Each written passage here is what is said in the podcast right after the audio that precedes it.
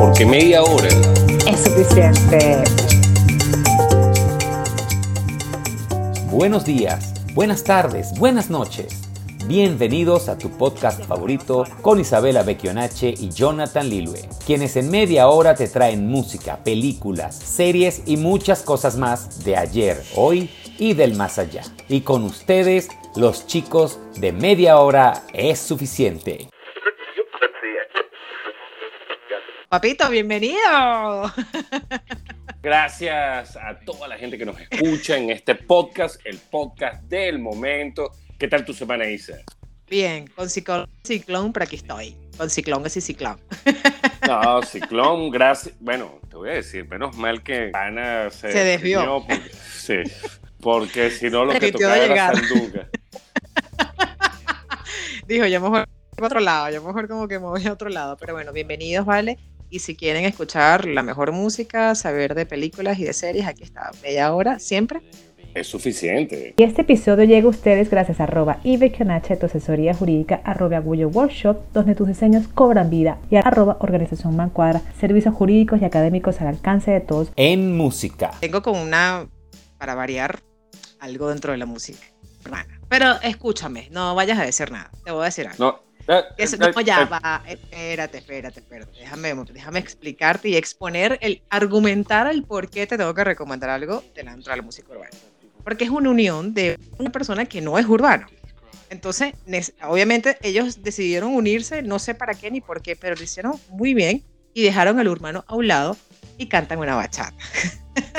Ah, ok, mejoraron. Wow, gracias, una bachata. Bueno, no, bueno, pero, ya va, pero ¿de quién te estoy hablando? La nueva canción de Prince Roy, Nicky Young y Jay Wheeler, que se llama Si te preguntan. Es una bachata. Tú sabes que Prince Roy yo, yo, yo lo respeto porque él se mantiene en la bachata, o sea, él cambia. Él es la persona a que como que lo invita en una canción y él sigue su ritmo bachata. Él no es como que se adapta al ritmo de quien me invita, no. Yo soy el invitado y se canta lo que yo canto, que es bachata. ok, bien democrático. Así lo veo yo. Claro, porque Nicky Jam y Jay Wheeler son, son ellos son, bueno, me pongo Prince Roy y no me queda de otro que canta bachata. Pero bueno, está muy bien hecha, se llama Si te preguntan. Eh, me encanta la fusión porque, como te digo, Nicky Jam, bachatero, no es. Bastante individualistas en cuanto a su ritmo, ¿no? Eh, pero ¿quién es Prince Roy? Yo creo que es el ícono de, de, la bachata. Él es neoyorquino. ¿Y tú sabes cuál es el nombre de Prince Roy? No quiero saberlo. En, en, verdad no, no, no, quiero, no quiero, no quiero. Va a sonar una cosa horrible. El nombre, el nombre, el nombre de pila. Se llama Geoffrey, Royce Rojas. Eh, ¿Quién se le ocurrió poner el Prince? Pero bueno, de verdad, no sé si se parece Prince también, ¿no? Pero bueno, comenzó su carrera artística desde muy temprana edad. A los 13 años ya estaba escribiendo poesías y las convirtió en bachata. Se acompaña en esta oportunidad con Jace Wheeler, que en este caso él es puertorriqueño, pero es de rap. Y él es de pura música trap y él se unió también a Prince pero ni la bachata. Está muy buena la canción. Fue producida, de hecho, por Royce. Y bueno, ellos tienen un performance cuando hacen el video, porque como son tan distintos entre sí, pero realmente se unieron para, para este ritmo, bueno, les quedó genial. De hecho, tiene hora recién sacada del horno. Si te pregunta de Prince Roy, Nicky Young y Jay Wheeler, está disponible, por supuesto, en todas las plataformas y disfrútenlo. Y si quieren bailar bachata, háganlo, porque vale la pena con esta canción. Bueno, y si me preguntan, no la he escuchado. Si me preguntan, no la he escuchado. Y, no sé, tal vez, tal vez me la encuentre por ahí, pero yo te voy a hablar también del género urbano, Isa, pero el género urbano... Bueno, y tal. Claro, de, más reading and blues, hip hop y género urbano. Y es el señor Chris Brown, para quien no lo conoce, hizo su debut a los 16 años, a finales del 2005, estamos hablando de 17 años atrás. El disco fue, su primer disco fue homónimo, se llama Chris Brown, incluía el sencillo Run It, que encabezó el Billboard Hot 100. Nada más y nada menos, con 16 añitos. Yo, yo los 16 añitos creo que el mejor logro fue, no sé, bañarme cuatro días seguidos, una cosa así. Escribir, usar los puntos y los puntos y seguidos. Sí, una cosa. Y este pana, bueno, grabó un disco, la pegó en Billboard, lo que lo convirtió en el cantante, o en el primer artista, mejor dicho, en obtener un primer sencillo en el número uno a temprana edad. Acaba de sacar, hizo su nuevo disco Breezy, que es el décimo álbum de estudio. Y Breezy es un título que él utiliza como apodo.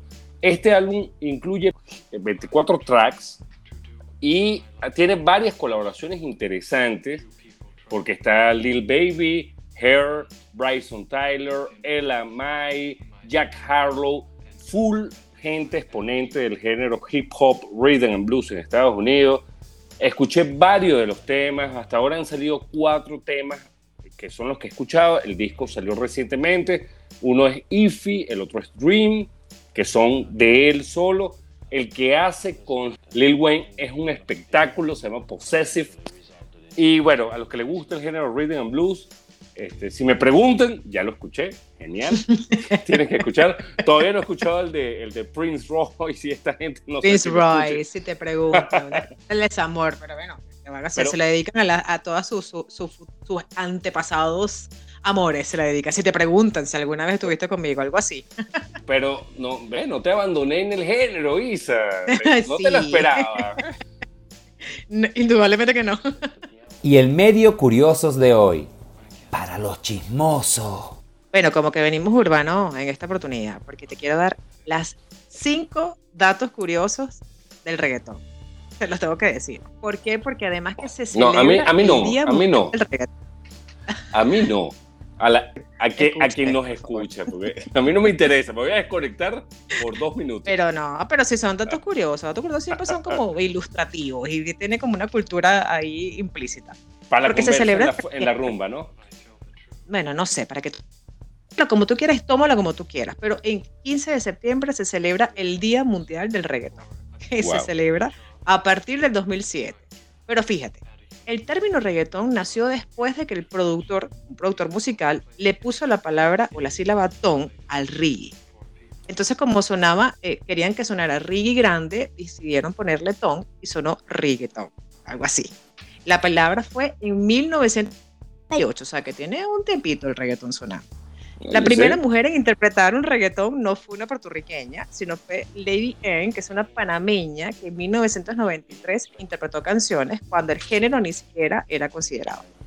Bailar reggaetón puede ayudarte a quemar calorías, ¿ok?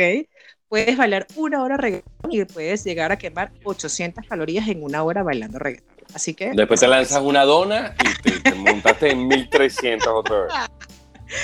El reconocido periódico New York Times dijo que el reggaetón no iba a tener futuro, que era una eh, absoluta cuestión efímera y lo criticó diciendo que no va a llegar a nada. Su predicción creo que se declaró bien. Esos son los cinco datos que te tengo curiosos hoy del reggaetón. Bueno, excelente para los amantes del reggaetón. Los que no, eh, acabo de perder dos minutos de nuestra vida, pero no importa. La película de hoy. Me encantan las peleas donde la gente se agarra a No sé por qué. Ah, las peleas o las películas, sí. No sé, no sé, no sé. No sé qué sucede conmigo o creo que sucede con la mayoría de las personas que han visto esta película, porque realmente te gusta ver a las personas enfrentarse físicamente en un ring. O sea, no sé por qué. Pero justamente esta película es, no sé. No sé si es el tema de competitivo, no sé si es el tema del contacto, no es el tema, no sé, pero esta película me mantuvo con una adrenalina, como dices, genial. Esta es vieja, importante, pero está recién, HBO Max la puso en su plataforma que se llama La Última Pelea. ¿De qué va? Es una persona que, bueno, un veterano de Vietnam que abandona absolutamente toda situación porque, bueno, tras un golpe eh, alcohol, etcétera, se abandona su familia, pero él decide, ante una situación económica, eh, ayudar a una persona que estaba muy cercana a, la milicia de él a nuevamente entrenar en las artes marciales de, de, golpetazos que siempre hizo durante toda su vida, ¿no? Y resulta que quien lo entrena es su padre.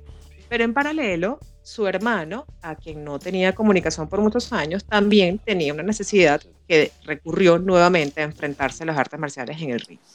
Eh, oye, qué buena película, de verdad que bien realizada, es demasiada acción. No tiene acción en el sentido de, balas, arte, sangre, no. O sea, es sencillamente el, enfrentarse entre ellos mismos, inclusive con todos los contrincantes. Oye, me pareció genial. No sé qué tenía, no sé, no sé cuál es el fin, el propósito, pero de verdad que una película extraordinaria con, con mucha acción, relatos, artes marciales y ah, obviamente entendí ciertas cosas también de ciertos artes que no sabía. Pero es una mezcla de acción, adrenalina, sentimientos, emociones, dale, sigan. O sea, impresionante. De verdad que la película está muy bien, aprovecha que está recién, es bastante, vamos a decir que tiene, yo creo que tiene como unos 10 años, pero se la van a disfrutar. Sí, bueno, esa película con Tom Hardy y Nick Nolte, no me acuerdo cómo se llama el otro, el hermano de Tom Hardy en la película, es genial. A mí me encantó de por sí. Yo empiezo a escuchar The Nationals por el tema Another Day, que es el tema principal de la película. Genial. Además, a mí las artes marciales mixtas, Bellator, UFC, todo eso me encanta. Me encanta el boxeo muy buena recomendación, Isa. No sabía que era una persona que te gustaba que la gente se hiciera daño. Yo tampoco sabía, yo tampoco sabía. O sea, no, yo siempre he dicho que no entiendo por qué la gente siempre tiene que agarrarse a gota. Vale la pena. De verdad que vale la pena, síganlo haciendo. Pero, pero yo hoy, hoy me alejo un poco de Isa, estoy un poco live porque esta película me encantó. Se llama Jerry and Marsh Go Large un poco light. No, no, estoy súper light. Lo que yo, esto es familiar, esto lo van a disfrutar. Okay, es para todo público. Isa se puso violenta. Yo no, señores, yo les traigo una historia súper agradable. Coste, la otra es súper agradable también. Pero ¿quiénes están en esta película? El gran Eisenberg de Breaking Bad, Brian Cranston, Annette Bening, que lástima que nunca ganó un Oscar, se lo merecía, siempre se lo mereció. Y Ryan Wilson de The Office, que él tuvo como que un boom en The Office, hizo dos cosas después y después cayó en, no sé si cayó en desgracia o en qué. Pero ¿de qué trata? No, no, no, no, no cayó en depresión. Creo que, no sé, quedó, no consiguió los papeles que él esperaba o algo. Le cayó la pandemia, le cayó la pandemia encima. Bueno, como, como a todos. Pero, ¿de qué trata Jerry and Marsh Go Large?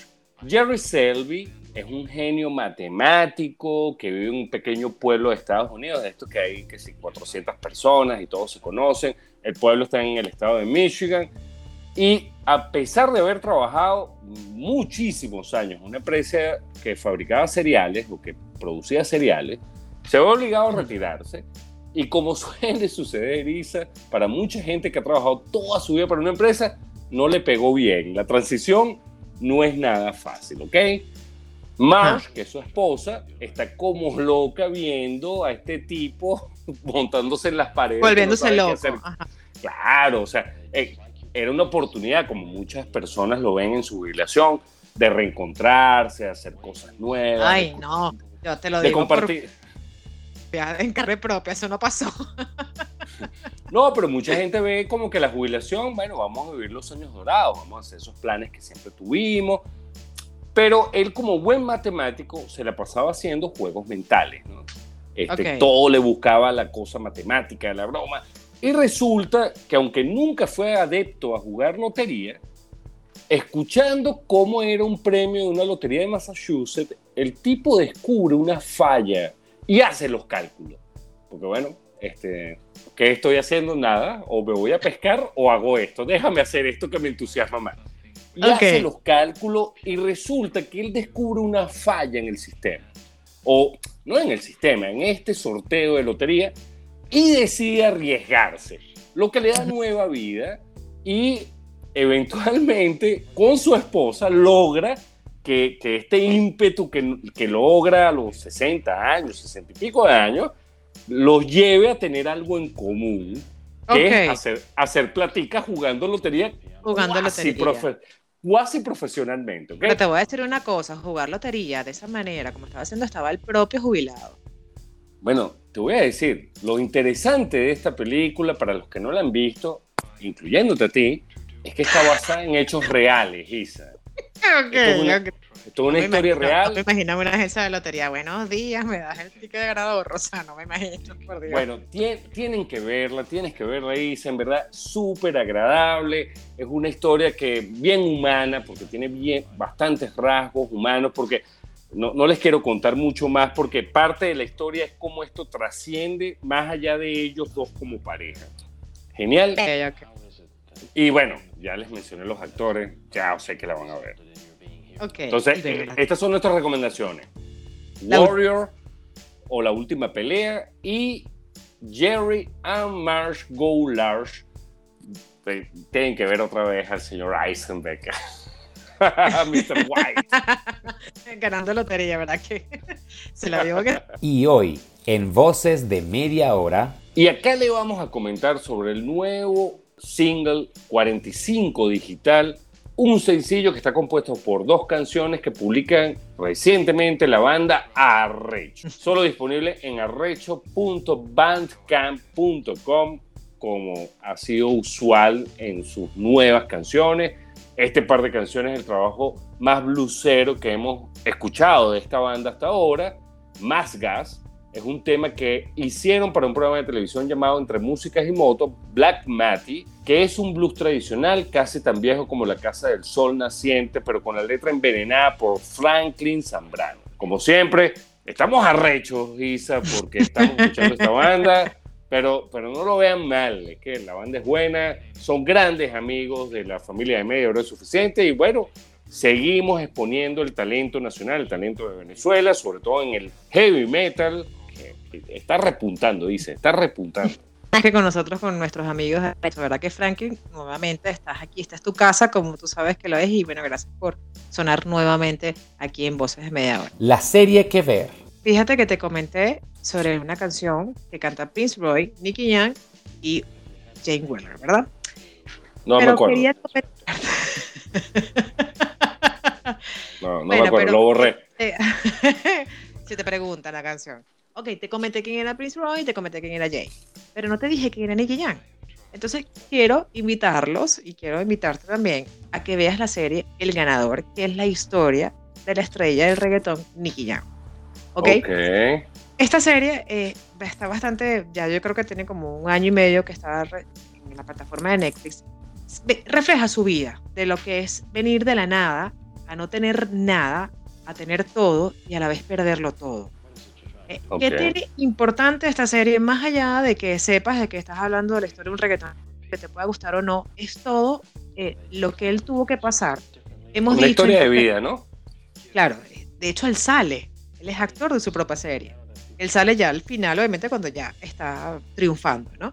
Pero más allá de que siempre hemos dicho que, bueno, que un documental de una persona que todavía está en vida, que entonces está muy joven, que no sé qué.